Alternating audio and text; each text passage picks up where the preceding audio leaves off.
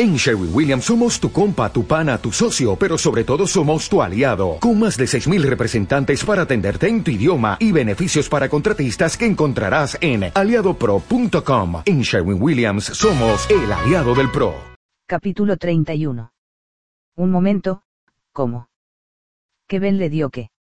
Jim miró al otro extremo del estudio para ver a Adrián, y no le gustó la expresión de su cara. Aquel cabrón parecía haber palidecido un poco. Un anillo, dijo Jim. Le dio un anillo de compromiso. O al menos él dijo que ella se había quedado con él cuando rompieron. La jeta del ángel se tensó aún más. ¿De qué era? Era un diamante.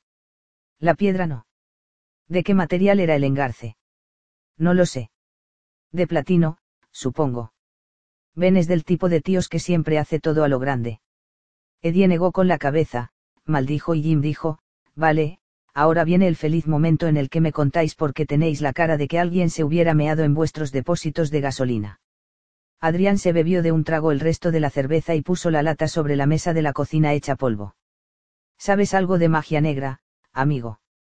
Jim negó con la cabeza lentamente, en absoluto sorprendido por el cariz que estaba tomando la conversación. ¿Por qué no me ilustras? Adrián metió la mano en la caja de zapatos llena de piezas de ajedrez y uno por uno fue sacando todos los peones y alineándolos. La magia negra es real. Existe y es más común de lo que crees, y no hablo de cantantes que arrancan la cabeza de murciélagos a mordiscos sobre un escenario, ni de un puñado de quinceañeros que se emborrachan y juegan con una guija, ni de los supuestos investigadores de hechos paranormales que se dedican a pajear sus glándulas de adrenalina en espeluznantes caserones antiguos. Estoy hablando de mierda real que te jode vivo. Estoy hablando de la manera en que los demonios se apoderan de las almas. Estoy hablando de hechizos y maldiciones que no solo tienen efecto en este mundo, sino en el que viene después. Se produjo una significativa pausa, pesada y oscura, que Jim rompió agitando las manos y cantando a voz en grito, Yabadabadú. Al menos Eddie se rió. Adrián le hizo un corte de manga y fue hacia la nevera a coger otra cerveza. No seas gilipollas, le espetó el tío mientras hacía chasquear una birra. Creo que dos de este grupo estaban exagerando. Jim se echó hacia atrás en la cama para apoyarse contra la pared. Oye, solo sentí la necesidad de romper la tensión. Sigue. Esto no es ninguna broma. Jim asintió y Adrián le dio un gran trago a la lata de Budweiser, de nuevo sentado en su sitio y con aspecto de estar buscando en su archivo mental. Aprenderás muchas cosas con el tiempo. Consideremos que esta es la lección número uno. Los demonios coleccionan cachivaches de sus objetivos humanos. Cuantos más consigan mejor, y se quedan con ellos a menos que alguien los recupere. Esa práctica conlleva una especie, considéralo un sistema de valoración. Los regalos tienen más valor que las cosas que roban, y algunos de los más valiosos son los regalos hechos de metales preciosos. Como el platino. O el oro. O la plata, en menor medida son como vínculos. Y cuantos más consigan de una persona, más fuertes serán los lazos que los unen.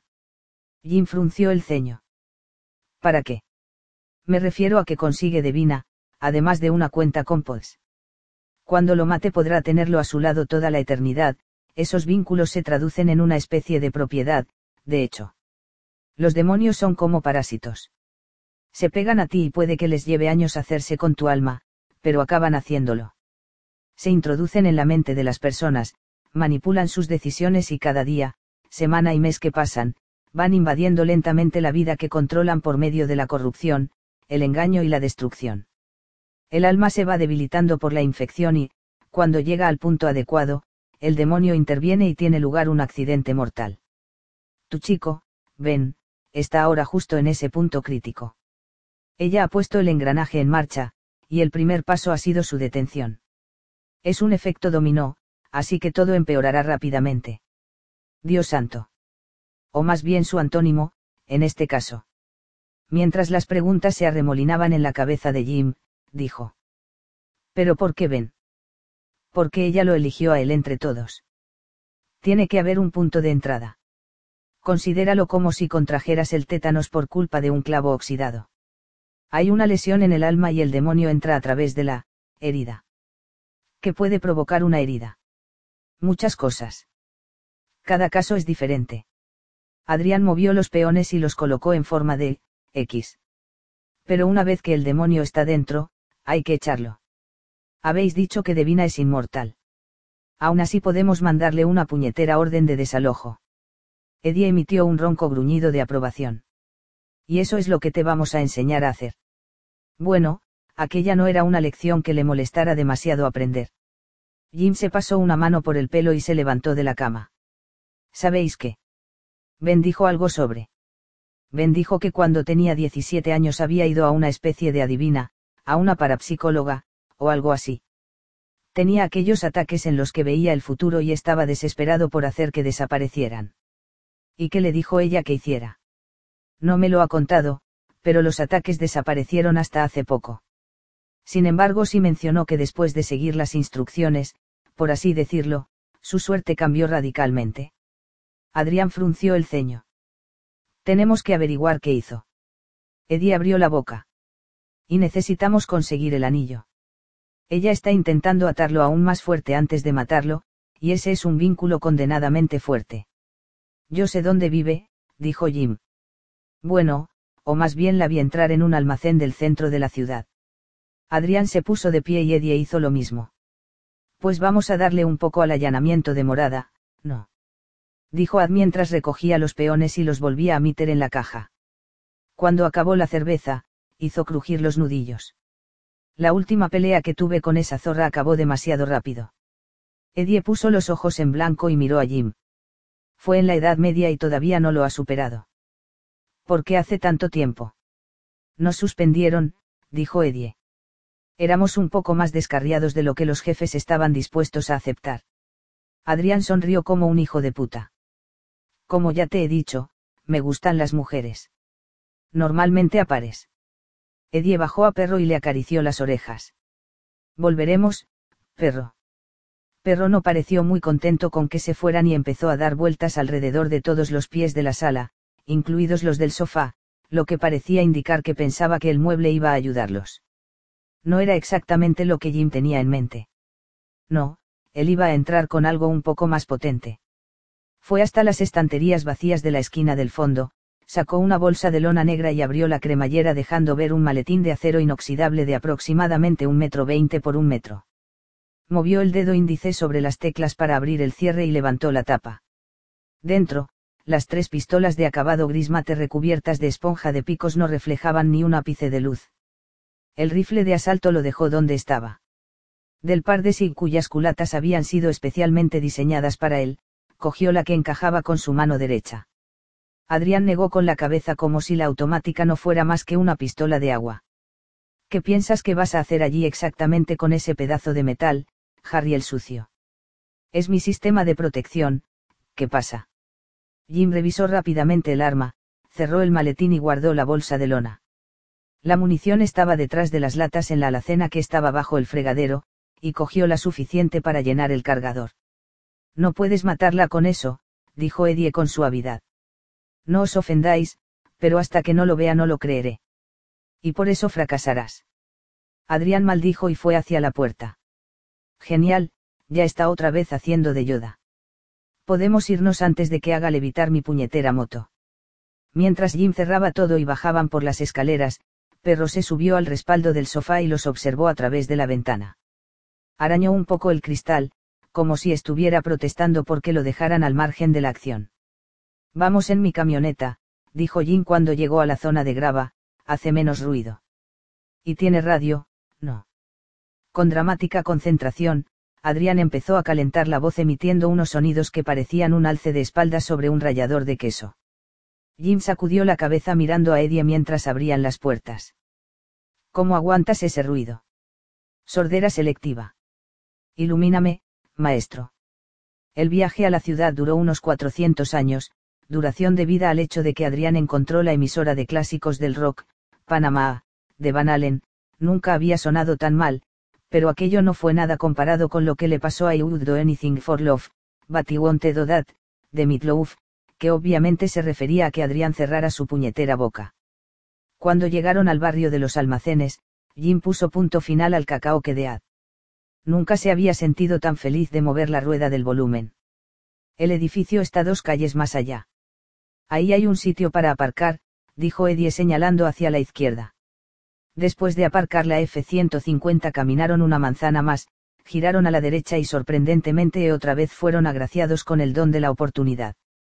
Justo cuando estaban doblando la esquina, un taxi se detuvo delante de la puerta en la que Devina había desaparecido antes.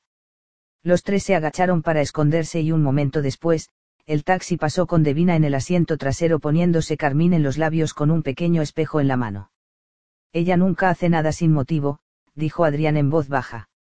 Esa es una de las cosas que puedes apuntarte. Todo lo que se de su boca es casi siempre mentira, pero sus acciones siempre tienen una razón. Tenemos que entrar, encontrar ese anillo e irnos rápidamente. Fueron apresuradamente hacia las puertas de doble hoja, las empujaron para abrirlas y entraron en un vestíbulo con la riqueza arquitectónica de una cámara frigorífica, el suelo era de cemento, las paredes estaban encaladas y hacía más frío que en la calle. Los únicos muebles fijos que había, además de la lámpara de techo de estilo industrial, eran una hilera de buzones de correo de acero inoxidable y el interfono con una lista de cinco nombres. Devina Vale era la número cinco. Por desgracia, las puertas interiores estaban cerradas con pestillo, pero Jim tiró de ellas de todos modos. Siempre podemos esperar a que alguien. Adrián se acercó, agarró la manilla y abrió una de las hojas de la puerta sin despeinarse. O simplemente podrías abrir esa mierda, dijo Jim sarcásticamente. Ad enseñó su radiante mano y sonrió abiertamente. Soy bueno con las manos. Está claro que mejor que con las cuerdas vocales. Odiaba trabajar. Odiaba pasarse el día llevando a gente desagradecida por Coldwell en un taxi que olía a lo que fuera que había comido el último conductor. Pero había que ver el lado práctico de la vida y, además, al menos su objeto de deseo solía estar en casa durante el día. También estaba su política de ignorancia. No miraba a sus clientes, se negaba a ayudarles con el equipaje y nunca hablaba más de lo estrictamente necesario. Era una buena manera de ir tirando, sobre todo teniendo en cuenta cómo habían acabado sus últimas persecuciones nocturnas. No había razón para arriesgarse a activar el débil recuerdo de nadie. Nunca se sabía lo que la gente era capaz de recordar de un escenario de un crimen. Otra lección que había aprendido por las malas. ¿Qué tal mi Carmín? Al oír aquella voz femenina apretó las manos sobre el volante. Le importaba una mierda qué aspecto tenía el carmín de la boca de alguna estúpida mujer. Le he preguntado que qué tal mi Carmín. El tono era ahora más cortante e hizo que sus manos apretaran aún con más fuerza el volante. Antes de que ella repitiera la pregunta y de que él se pusiera borde, echó un vistazo por el espejo retrovisor. Si cualquier zorra que fuera en el asiento de atrás esperaba que él. Aquellos ojos negros lo atraparon y lo agarraron con tanta fuerza como si ella se hubiera echado hacia adelante y le hubiera inmovilizado el cuello con el brazo. Y luego sintió como ella se acercaba a él y. Mi Carmín, dijo ella con una pronunciación deliberadamente ardiente. Él miró fugazmente hacia la carretera, que estaba despejada hasta el semáforo que había dos manzanas más allá, y volvió a mirar inmediatamente por el retrovisor. Eh. Está bien. Con un golpe deliberado de su dedo índice, en cuya uña llevaba hecha la manicura, se borró la línea del labio inferior. Luego frunció los labios y los relajó. Veo que eres un hombre religioso, murmuró, cerrando su espejo de bolsillo. Le echó un vistazo a la cruz que estaba pegada al salpicadero. El taxi no es mío. Vaya. Ella se echó el pelo hacia atrás y se quedó mirándole. No pasó mucho rato hasta que se sintió como si la calefacción estuviera al máximo, y hasta comprobó si el calefactor llevaba demasiado tiempo encendido. No. Era solo el efecto de una mujer bella mirándolo como si existiera. Lo que sucedía tan a menudo como. ¿Cómo te llamas? Susurró ella. Sin lograr articular palabra y de repente inseguro de la respuesta, señaló a la licencia del taxi que tenía su foto. Leyendo lo que estaba escrito, dijo. Soul. Soul ver. Bonito nombre. Cuando llegaron al semáforo en rojo del cruce, frenó, y en cuanto el taxi se hubo detenido por completo, él volvió a mirar por el espejo, retro, visor. El iris de sus ojos se expandió hasta que no hubo ninguna zona blanca que contrastara con el denso negro y, aunque aquello debería haberle hecho gritar, se sintió como si un orgasmo líquido hubiera reemplazado la sangre de sus venas. El placer lo invadió, elevándolo aunque permanecía en el asiento del taxi, invadiéndolo aunque su piel permanecía intacta, poseyéndolo aunque no había ninguna correa tangible entre ellos. Soul, dijo la mujer.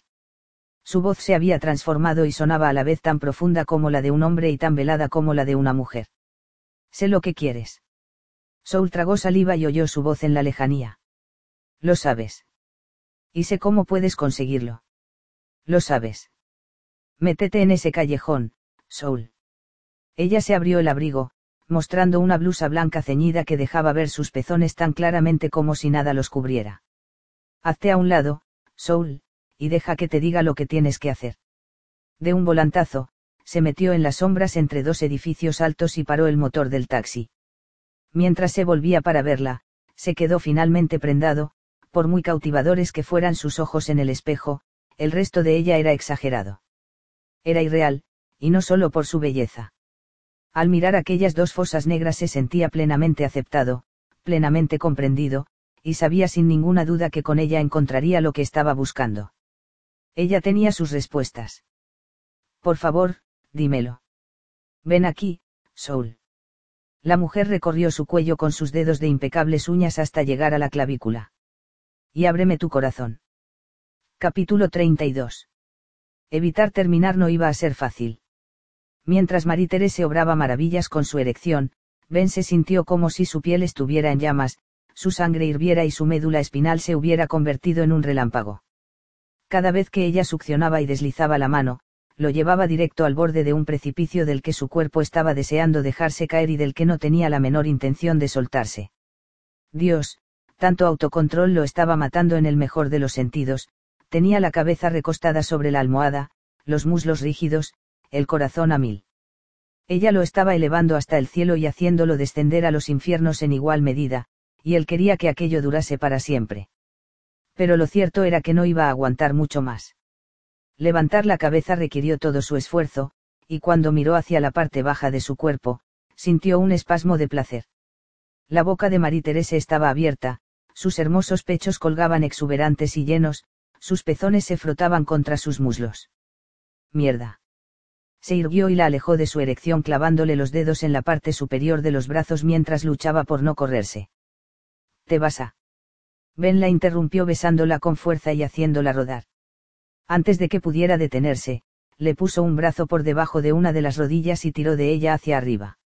Estaba rugiendo, estaba desbocado, estaba. Te necesito ya, ven. Las uñas de ella se clavaron en su trasero mientras se quedaba tendida sin fuerzas debajo de él. Joder, sí. Pero ambos se quedaron inmóviles al mismo tiempo y dijeron a la vez, condón. Ben gruñó y extendió el brazo hacia la mesilla de noche. Ese movimiento lo introdujo aún con más fuerza en sus curvas y ella no mejoró la situación moviéndose contra él de forma ondulante. Mientras la sensación erótica de carne sobre carne reverberaba por todo su cuerpo, Ben perdió el contacto con el Troyan que había cogido y el cuadradito se le escapó como si hubiera tomado clases de vuelo. Maldita sea se agachó hacia el suelo con las caderas levantadas y su polla lo acompañó aterrizando justo en el caliente y dulce centro de ella. Con una rápida sacudida, él se echó hacia atrás, porque no quería perder el control y... Joder, las cosas no irían bien en el nivel inferior mientras el cuadrado jugara a mantenerse alejado de su escurridiza mano. Deja que te ayude, dijo Marie Terese uniéndose a la caza. Ella fue la que finalmente atrapó el premio azul celeste, flexionándose hacia arriba y riéndose mientras lo sujetaba por encima de su cabeza. Lo tengo. Ben empezó a reírse con ella y, de repente, la atrajo hacia él y la abrazó. Todavía seguía con una erección completa y a punto de correrse, pero también se sentía liviano y libre mientras ambos se reían y rodaban juntos, descolocando el edredón. El condón se perdió en el proceso, reapareciendo y desapareciendo alternativamente como un pez en el agua. El objeto acabó pegado en uno de sus flancos, como si finalmente hubiera decidido ser reclamado. O como si hubiera decidido reclamarlo a él. Ben lo despegó, lo abrió y se lo enfundó. La hizo rodar de nuevo sobre la espalda, se abrió camino con los codos entre sus muslos y le separó el cabello de los ojos. La colisión fue inminente y eléctrica, pero el momento fue suave y dulce, ella estaba absolutamente radiante mientras le miraba. ¿Qué? susurró ella, poniéndole una mano en la cara. Ben se tomó su tiempo para memorizar sus facciones y la sensación que tenía al sentirla debajo de él, no solo observándola con los ojos, sino sintiéndola con la piel y con el corazón. Hola, bella dama. Hola. Ella se ruborizó, estaba preciosa, y la besó con intensidad acariciando su lengua con la de él mientras sus cuerpos encajaban. Levantó las caderas y su erección se puso en posición. Luego empezó a echarse hacia adelante lentamente, deslizándose dentro de ella. Mientras ella lo acogía en su centro, aquella espectacular opresión le provocó un temblor, dejó caer la cabeza entre su hermoso cabello y se dejó llevar. Largo, profundo, penetrante. Ya no había risas, solo una deliciosa desesperación que lo asfixiaba y lo revivía alternativamente. Le sucedió lo mismo que cuando ella tenía la boca sobre él, era de esas cosas que le gustaría que no acabaran nunca, aunque era imposible. Vencido, Ben rugió mientras se contraía de la cabeza a los pies y en la distancia la oyó pronunciar su nombre, sintió sus uñas descendiendo por su columna y absorbió las olas de su liberación. Cuando recuperaron el aliento, él aún seguía duro al agarrar el preservativo por la base para retirarlo. Ahora vuelvo. Cuando terminó en el baño, volvió y se tendió al lado de ella. ¿Sabes qué tengo ahí dentro? Dijo señalando con el pulgar hacia la habitación de mármol en la que había entrado para limpiarse. ¿Qué? Ella recorrió sus brazos y sus hombros con las manos. Una ducha de siete chorros. ¿De verdad? Sí. Larry, Kerly, Moe, Joe y Frankie. Un momento, solo cinco tienen nombre. Bueno, también está Friki, pero no sé si le gusta la compañía mixta. La carcajada de ella fue como otra especie de orgasmo para él, una de esas cosas que le ponían cachondo. Me dejarás visitarte. Susurró él. Cuando te vayas. Error. Aquello hizo que la alegría se borrara al momento de su cara. Lo siento, dijo de inmediato. No debería haberte preguntado eso. Mierda, no debería. Me gustaría. Respondió en voz tan baja como él había preguntado, aunque él, pero, no pronunciado pendía entre ellos como un jirón de humo acre. Ven conmigo, dijo él, decidido a zanjar el tema. No pensaba tirar por la borda el poco tiempo que les quedaba juntos, si así era. Deja que te quite mi sudor de tu piel. Ella se aferró a sus brazos, tensando las manos para detenerlo. Él negó con la cabeza y le rozó los labios con los suyos. Nada de promesas, lo entiendo. Me gustaría poder hacerlas. Lo sé. Deslizó las piernas fuera de la cama y la levantó en volandas. Pero en este momento estás aquí, no. Ella lo abrazó en el aire mientras entraban en el baño. Él la sostuvo en alto manteniéndola alejada del suelo de mármol mientras abría los grifos de la ducha, la mantuvo en sus brazos mientras ponía la mano bajo el chorro y esperó hasta que estuviera lo suficientemente caliente. No hace falta que me tengas en brazos, le dijo ella con la cabeza hundida en su cuello. Ya lo sé. Es que no quiero dejarte escapar mientras sigues aquí. ¿Has visto alguna vez? preguntó Adrián. Mientras las puertas del montacargas del almacén de Devina se cerraban, Jim miró hacia el otro lado de lo que era, básicamente, un espacio del tamaño de una habitación. Demonios, se podría subir un piano de cola en aquella maldita cosa. ¿Cómo? preguntó. Atracción fatal. La película. Adrián pasó las manos arriba y abajo sobre las paredes metálicas. Hay una escena buenísima en un ascensor como este. Está entre mis diez favoritas. Déjame adivinar, las otras nueve son de Internet. Eddie pulsó el botón en el que ponía, 5, y el aparato se sacudió como un potro salvaje. En esa película Glenn Close era una psicópata. Adrián se encogió de hombros y la maliciosa sonrisa que se dibujó en su cara pareció indicar que se estaba incluyendo en la película, por así decirlo. ¿Y eso hasta qué punto es importante? Eddie y Jim se miraron como si estuvieran poniendo los ojos en blanco. ¿Para qué iban a hacerlo físicamente? Como cogieras esa costumbre siendo colega de Adrián, te podías pasar toda la vida mirando al techo. En el quinto piso, el ascensor se detuvo con una sacudida y las puertas vibraron mientras Eddie accionaba la palanca de apertura y las abría. El pasillo estaba limpio, pero oscuro como la boca de un lobo. Los ladrillos de las paredes estaban unidos por un mortero antiguo y descuidado y el suelo de listones de madera estaba gastado por el uso. A la izquierda había una puerta metálica a la altura del ascensor con una señal de, salida, encima. A la derecha del todo había otra puerta que estaba hecha de paneles de acero niquelado. Jim desenfundó la pistola y le quitó el seguro. Es posible que viva con alguien. Actúa en solitario, hablando en términos generales. Aunque a veces ha tenido animales de compañía. Ratuailas. Cobras escupidoras. Cabezas de cobre. Le gustan las serpientes. Aunque luego a lo mejor las recicla y las usa para hacerse zapatos y bolsos. ¿Quién coño sabe? Mientras caminaban hacia la puerta niquelada, Jim silbó suavemente. Apilados uno encima del otro, los siete cerrojos brillaban como medallas de honor en el pecho de un soldado.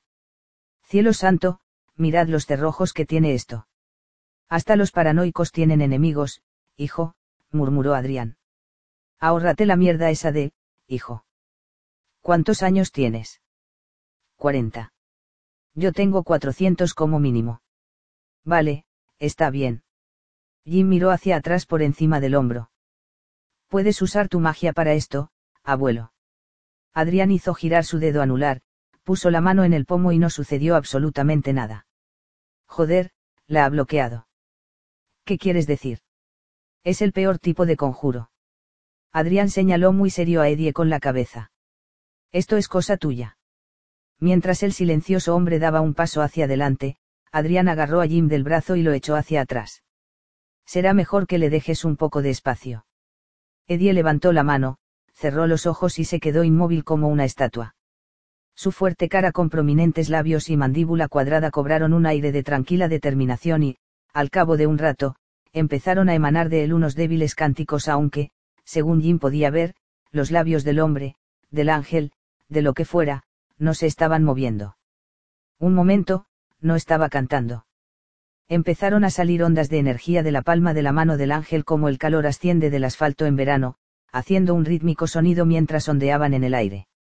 Uno por uno se fueron produciendo una serie de cambios mientras se iban abriendo los cerrojos, y luego hubo un clic final y la puerta se abrió de par en par como si el espacio que había tras ella hubiera exhalado. Vaya, murmuró Jim mientras los párpados cerrados de Eddie se abrían. El tipo inspiró profundamente y movió los hombros en círculos como si los tuviera entumecidos. Tenemos que ser rápidos. No sabemos cuánto tiempo va a estar fuera. Adrián entró primero con una especie de odio vicioso ardiendo en su rostro, y Eddie lo siguió inmediatamente detrás. ¿Qué coño? dijo Jim al entrar. Siempre coleccionando, bufó Adrián. La muy zorra. Lo primero que a Jim se le vino a la cabeza fue que aquel enorme espacio abierto parecía una puta tienda de liquidación de muebles. Había cientos y cientos y cientos de relojes, todos agrupados por tipos aunque desorganizados, los de pie formaban un irregular círculo en la esquina del fondo, como si anduvieran merodeando por allí y se hubieran quedado inmóviles al abrirse la puerta. Los relojes circulares de pared estaban clavados en las gruesas vigas de madera que ascendían verticales del suelo al techo. Los relojes más importantes de sobremesa estaban diseminados por las estanterías, al igual que los despertadores y los metrónomos. Pero los relojes de bolsillo eran los más peculiares. Colgados de las vigas de doblete del alto techo como arañas de sus hilos, los relojes de bolsillo de todas las épocas y formas colgaban de cuerdas negras. El tiempo sigue corriendo, corriendo, corriendo hacia el futuro, dijo Adrián arrastrando las palabras mientras caminaba de un lado a otro aunque en realidad no era así. Todos y cada uno de aquellos relojes estaban parados. ¿Qué diablos, más que parados? Los péndulos de aquellos relojes de pie estaban congelados en el espacio, en la parte superior de sus arcos. Jim apartó la vista de aquella mezcolanza almacenadora de tiempo y encontró otra colección. Devina tenía un único tipo de mueble, cómodas. Debía de haber unas veinte o treinta, y estaban todas juntas y apiñadas con desorden, como si la del medio hubiera convocado una reunión urgente y hubieran acudido todas corriendo. Al igual que los relojes, eran todas diferentes. Unas eran antiguas y parecían sacadas de un museo, otras eran modernas y de líneas limpias, y otras eran baratijas hechas en China de las que vendían en Target. Joder, apuesto a que lo ha guardado en una de esas, dijo Adrián mientras él y Eddie se acercaban a la caótica asamblea. ¿A qué huele? preguntó Jim frotándose la nariz. Mejor no preguntes. Y una mierda. Había algo que no iba nada bien y no era solo por el hecho de que ella tuviera un serio trastorno obsesivo compulsivo en lo que a decoración se refería, el aire estaba inundado de un olor que hacía que a Jim se le pusieran los pelos de punta. Era un olor dulce. Demasiado dulce. Jim dejó a Eddie y a Adrián buscando su aguja en el pajar y se fue a investigar. Como cualquier loft, aquel espacio no tenía división alguna salvo una en la esquina, que debía de ser el baño.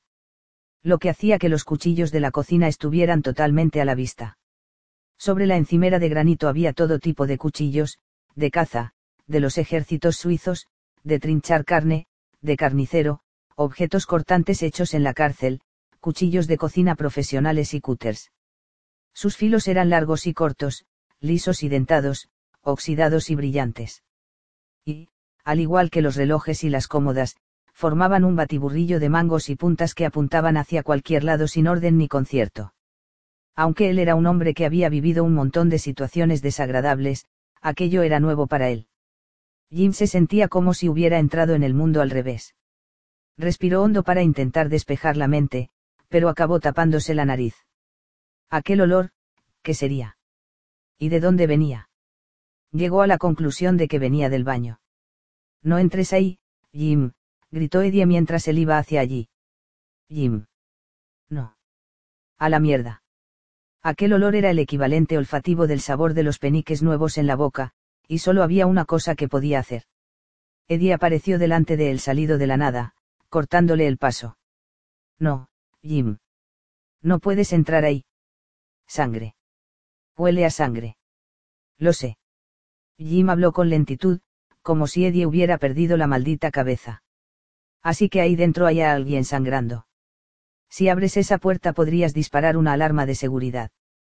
Eddie señaló al suelo. ¿Lo ves? Jim frunció el ceño y miró hacia abajo. Justo delante de sus botas había una línea de polvo apenas perceptible, como si una mano cuidadosa lo hubiera espolvoreado por allí. Si abres ahí, dijo Eddie, cruzarás la barrera y nuestra protección se esfumará. ¿Por qué? Antes de irse untó el canto de la puerta con un tipo concreto de sangre y ese polvo pertenece a una tumba. Si uno pasa sobre el otro liberará una energía que ella sentirá tan claramente como si de una explosión atómica se tratara. ¿Qué tipo de sangre es? Preguntó Jim, aunque sabía que no le iba a gustar la respuesta. ¿Y por qué no lo hizo en la puerta por la que entramos? Necesita un ambiente controlado para deshacer el maleficio. En el pasillo de fuera se arriesga a que el personal de la limpieza mueva el polvo o a que alguien toque algo. Y todas estas cosas, dijo Eddie señalando a su alrededor con la mano, no son ni la mitad de importantes que lo que hay ahí dentro. Jim se quedó mirando la puerta cerrada como si de repente se fuera a convertir en Superman y pudiera ver a través de ella. Jim. Jim no puedes entrar ahí. Tenemos que encontrar el anillo y largarnos. Allí estaba pasando algo más, pensó Jim. Como Adrián había admitido antes en su estudio, los ángeles tenían la costumbre de contarle solo lo que necesitaba saber en el momento y de no darle ni una pizca más de información.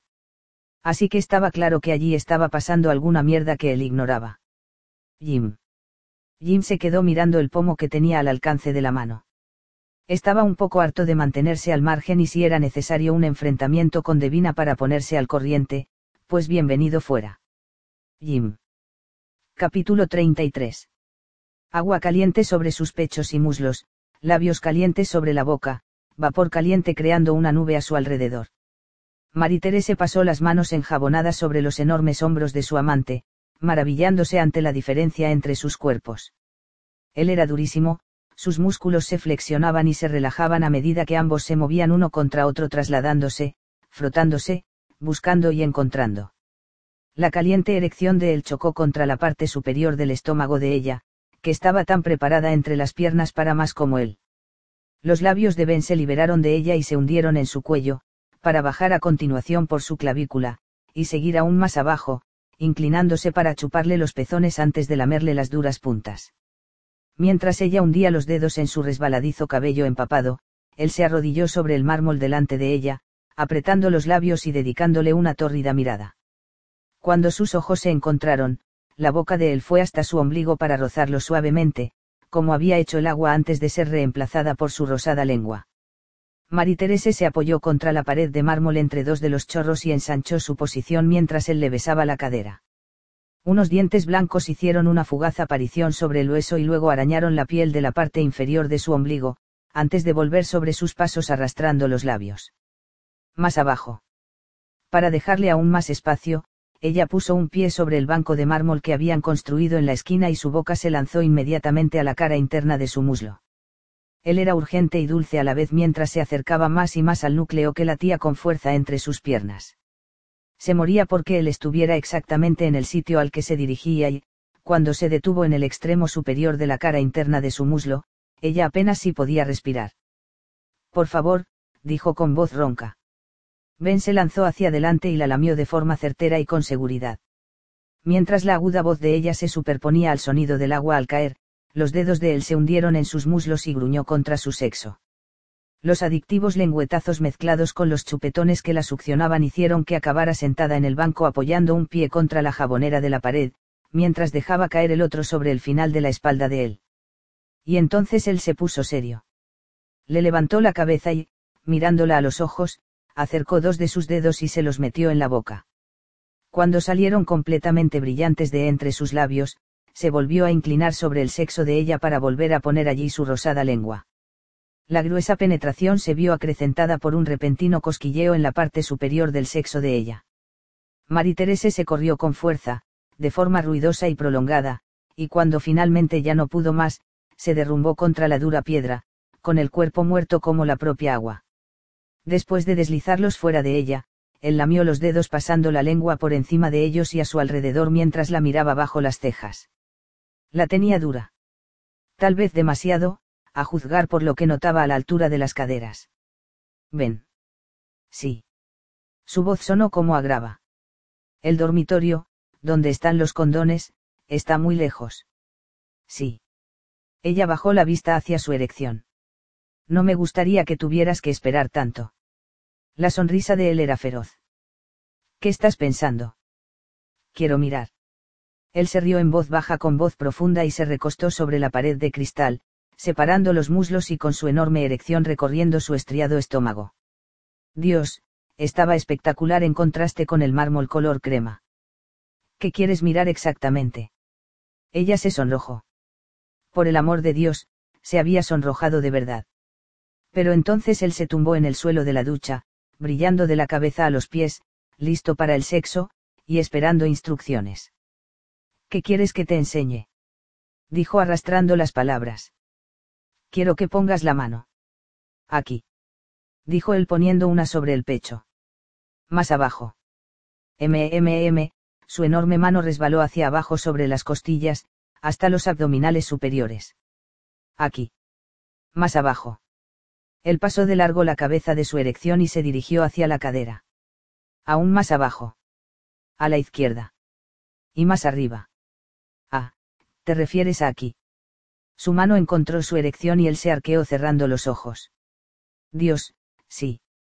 Hizo rodar sus caderas manteniendo la mano inmóvil de manera que ella consiguió exactamente lo que quería, una increíble vista de su rotunda cabeza a través de su puño desapareciendo, apareciendo y volviendo a desaparecer. Su fuerte pecho subía y bajaba y los labios se entreabrían mientras se daba placer. Ven, eres tan hermoso. Sus párpados se levantaron poco a poco y él se quedó mirándola, atrayéndola con sus brillantes ojos. Me encanta que me mires. Y diciendo eso puso la otra mano entre los muslos y agarró su potente saco.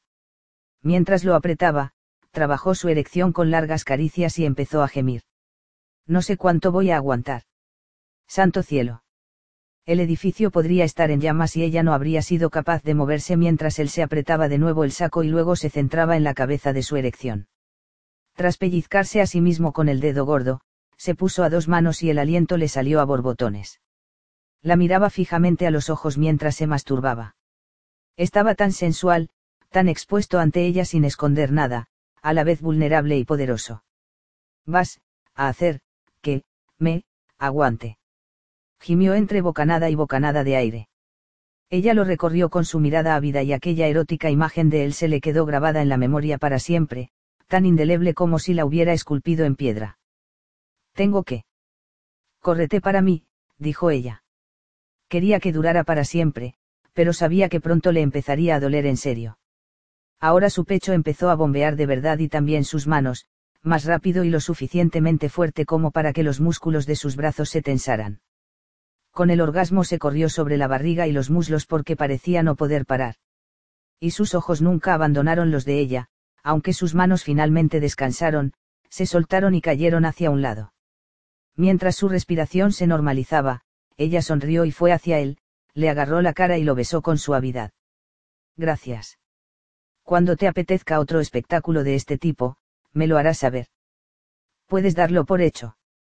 Cuando finalmente se aclararon y salieron de la ducha, tenían unas sonrisas de, qué gusto, idénticas en la cara, y Ben le acercó una toalla bordada con sus iniciales que cogió de uno de los toalleros eléctricos. El trozo de tejido de toalla blanco era tan grande que la cubría desde el pecho hasta el tobillo, y cuando se hizo un turbante en la cabeza con otra de ellas, se sintió como si la hubieran envuelto en una suavidad aterciopelada. Ben cogió una tercera toalla, se secó el pelo hasta que le quedó de punta y se cubrió las caderas. Me gusta verte dentro de mis toallas. Y a mí me gusta estar dentro de ellas. Él se acercó y la besó, y en la pausa que siguió a continuación, a ella se le hizo un nudo en la garganta. Sabía lo que él quería decir. Y estaba de acuerdo en que era muy, muy pronto para eso.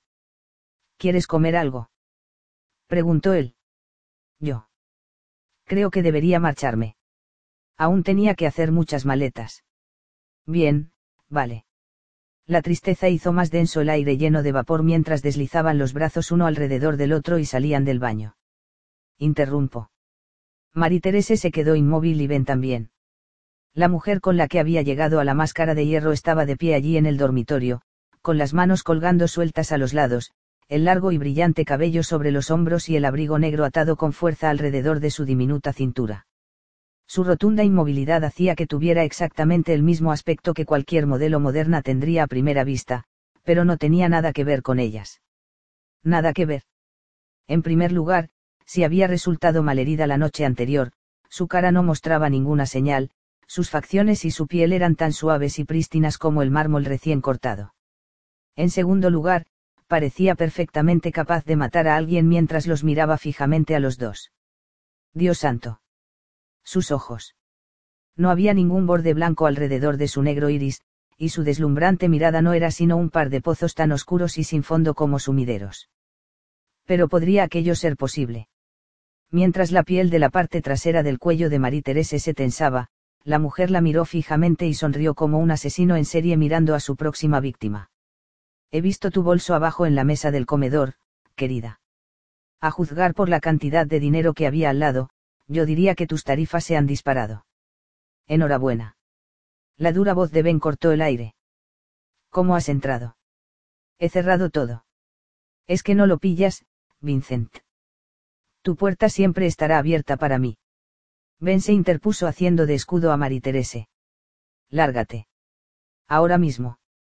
El sonido de su carcajada fue como el de unas uñas rascando una pizarra, estridente y estremecedor. Desde que nos conocimos siempre me he salido con la mía, ven, y eso no va a cambiar ahora. He invertido mucho en ti, y estoy convencida de que es el momento de que vuelvas a casa. Que te follen, Devina. Tú ya lo has hecho, desde luego, dijo la mujer arrastrando las palabras. Y muy bien, debo añadir. Pero no has sido el único. Tu amigo Jim también lo hizo bien y creo que me gustó más que tú. Con él no necesité a nadie más. Sí, yo también necesitaba más de lo que tú me dabas, le espetó Ben. Una oleada de frialdad emanó de la mujer y sus ojos, aquellos horribles agujeros negros, se volvieron hacia Marie Terese y se quedaron clavados en ella. ¿Tú conoces a Jim? No. ¿Has estado alguna vez a solas con él? Digamos, en un coche. Tal vez cuando lo llevaste de vuelta a casa ayer. ¿Cómo demonios sabía aquello? se preguntó Marie Terese. Mientras el cuerpo de Ben se ponía tenso, la mujer continuó.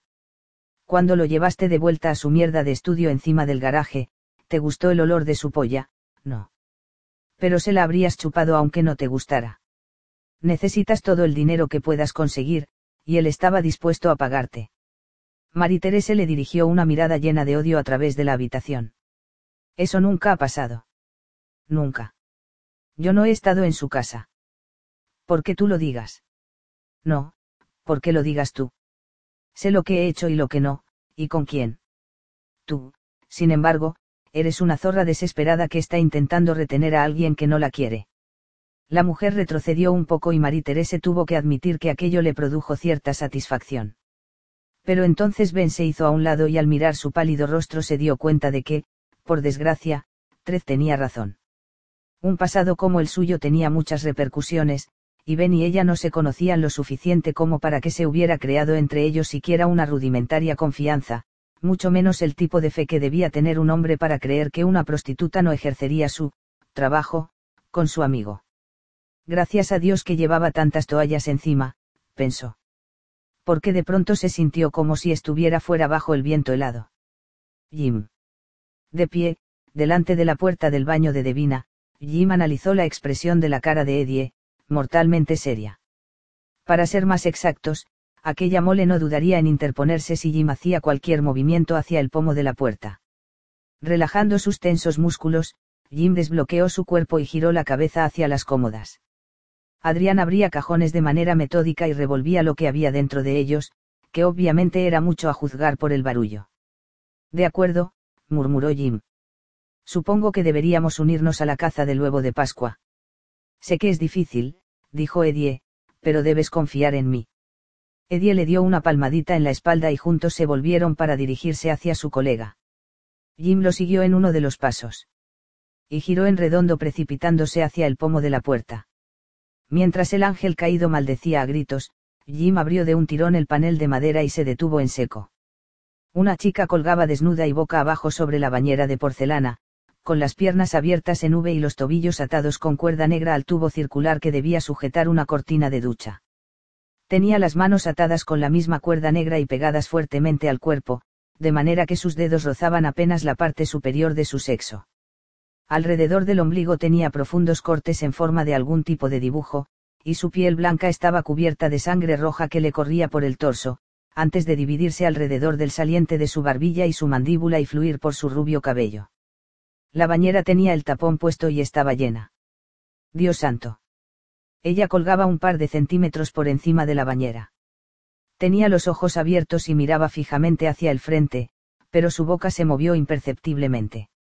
Está viva gritó Jim echándose hacia adelante. Eddie lo sujetó y le gritó. No, no lo está. Y tenemos que salir de aquí ahora mismo, gracias a ti. Jim se soltó y salió corriendo con las manos levantadas, dispuesto a desatar la compleja colección de nudos. Una mano dura y fuerte se posó sobre su hombro. Está totalmente muerta, tío, y ahora tenemos un problema. Cuando Jim agitó la cabeza violentamente y luchó para soltarse, Eddie alzó la voz. Está muerta, esos son espasmos involuntarios, no señales de vida. ¿No ves los cortes que tiene a los lados del cuello? Jim recorrió con la mirada el cuerpo, buscando desesperadamente el más leve amago de respiración o de reconocimiento en su cara de que la iban a salvar, algo, cualquier cosa. No. Señaló a los dedos que se movían ligeramente. Está viva. Mientras se resistía hasta ponerse a gritar, la escena cambió ante sus ojos, pasando del horror actual al recuerdo de la tragedia. Vio a su madre rodeada de sangre, con los ojos apenas parpadeando, a su madre intentando formar las palabras necesarias para conseguir que él la dejara. La tranquila voz de Eddie le entró directa en el oído, como si el tío en lugar de estar hablando le estuviera implantando las palabras. Jim, tenemos que irnos de aquí de una puta vez. No podemos dejarla aquí. Era aquella su voz. Aquel graznido agudo. Se ha ido. Ya no está aquí. No podemos dejarla. Está. No está con nosotros, Jim. Y tenemos que irnos. Para salvar a Ben tenemos que sacarte de este puto sitio. La voz de Adrián estalló desde la puerta de la entrada. ¿Qué coño te pasa? Cállate la puta boca, Ad. Las palabras de Eddie atajaron la interrupción. Lo último que necesita en este momento es que le toques las pelotas. Jim, quiero que salgas de ahí caminando hacia atrás. Jim sabía que tenía razón. La chica estaba muerta, la habían desangrado como a un animal y aquello no era lo peor. Su máscara funeraria congelada era de horror, como si hubiera sufrido lo indecible. Venga, Jim. Que Dios le ayudase, sabía que tenía que escuchar al ángel y obligarse a aceptar que no había ninguna batalla que librar allí, el momento del conflicto y la posibilidad de victoria habían llegado y se habían ido sin que él se diera cuenta siquiera de que existían. Y Eddie tenía razón en lo de que tenían que quitarse de en medio. En aquel momento, arriesgarse a tener un altercado con Devina no habría sido buena idea. Precisamente ahora que un tercio del equipo se había vuelto completamente majareta. Jim iba a darse la vuelta cuando desde atrás la enorme mano de Eddie le agarró la cara y se la sujetó en la posición en la que la tenía. Mantén la mirada al frente y sal hacia atrás conmigo. No muevas la cabeza. ¿Me has entendido? Quiero que camines hacia atrás conmigo y que mantengas la cabeza donde la tienes. Vamos a retroceder. No quiero dejarla ahí, gimió. Joder. Aquel sufrimiento, el terror grabado en los suaves y pálidos rasgos de su hermoso rostro. ¿Quiénes eran sus padres? ¿Quién era ella? Mientras miraba el cadáver de la joven, lo memorizó todo sobre ella, desde el lunar que tenía en el muslo hasta el azul claro de sus ojos sin vida, pasando por el dibujo que le habían hecho con cortes en el estómago. Se ha ido, dijo Edie con suavidad. Su cuerpo es solo los restos, su alma ya no está aquí. No puedes hacer nada por ella, y ahora mismo nos encontramos en una situación peligrosa. Necesitamos sacarte de aquí. Sin embargo, cuanto más miraba hacia ella, más empezaban de nuevo sus entrañas a gritar y no podía. De repente, oyó una ráfaga de ruido similar al de patas de roedores en una cloaca. No eran cientos de ratas, sin embargo. Los relojes se habían puesto en marcha, todos ellos habían cogido brío exactamente en el mismo momento, el caótico tic-tac de los innumerables relojes de segunda mano se oyó en el loft, invadiendo el aire. De pronto, la voz de Adrián sonó lúgubre en lugar de enfadada. Tenemos que irnos. Sus palabras fueron interrumpidas por un ruido sordo y, a continuación, por una reverberación que salió del suelo, tan grande que hizo vibrar la ventana tintada del baño y formó olas en la superficie de la sangre de la bañera. Ahora mismo. No quiero dejarla ahí. La voz de Eddie se convirtió en un rugido. Se ha ido. Y necesitamos. Que te den. Gritó Jim arremetiendo hacia adelante. Los enormes brazos de Eddie eran barras de hierro. Aunque Jim luchaba por soltarse de forma salvaje, arañándolo y tirando de él, no consiguió nada. Se oían voces, la suya y la de Adrián. Pero Eddie se mantuvo en silencio mientras empezaba a sacar a Jim de la habitación. Luego Eddie interrumpió el caos vocal y el refregar de ropa. Dale un puto puñetazo. No consigo que deje de mirar el espejo. Adrián apareció, cerró un puño y echó el brazo hacia atrás. El golpe fue fuerte y rápido, el estruendo se oyó por encima del resto, y dejó sin sentido allí inconforme a sus deseos. Cayó aturdido cuán largo era, con los talones de sus Timberland arañando el duro suelo y con la cabeza sonando como una campana. Cuando sus botas hubieron atravesado el umbral de la puerta del baño, Adrián la cerró de un portazo y Eddie levantó a Jim del suelo y se lo cargó a la espalda como los bomberos. Mareado y desorientado, Jim intentó descifrar una nueva serie de sonidos extraños que llegaban desde muy lejos miró hacia la encimera de la cocina y vio que los cuchillos se estaban moviendo, colocándose, poniendo orden en el caos en el que se encontraban. Y lo mismo sucedía con los tocadores, lo cual explicaba las reverberaciones, las cómodas temblaban bajo sus patas, buscando posiciones como soldados llamados a filas. Apenas recordaba haber salido del loft y no se había quedado con la mayor parte del viaje escaleras abajo, pero el aire frío de fuera lo revivió lo suficiente como para poder desembarazarse de los brazos de Eddie y llegar a la camioneta por su propio pie. Mientras Adrián los llevaba lejos del almacén, lo único que Jim conseguía ver era la cara de la niña. Esta vez no hubo canciones mientras se iban. Ni charlas.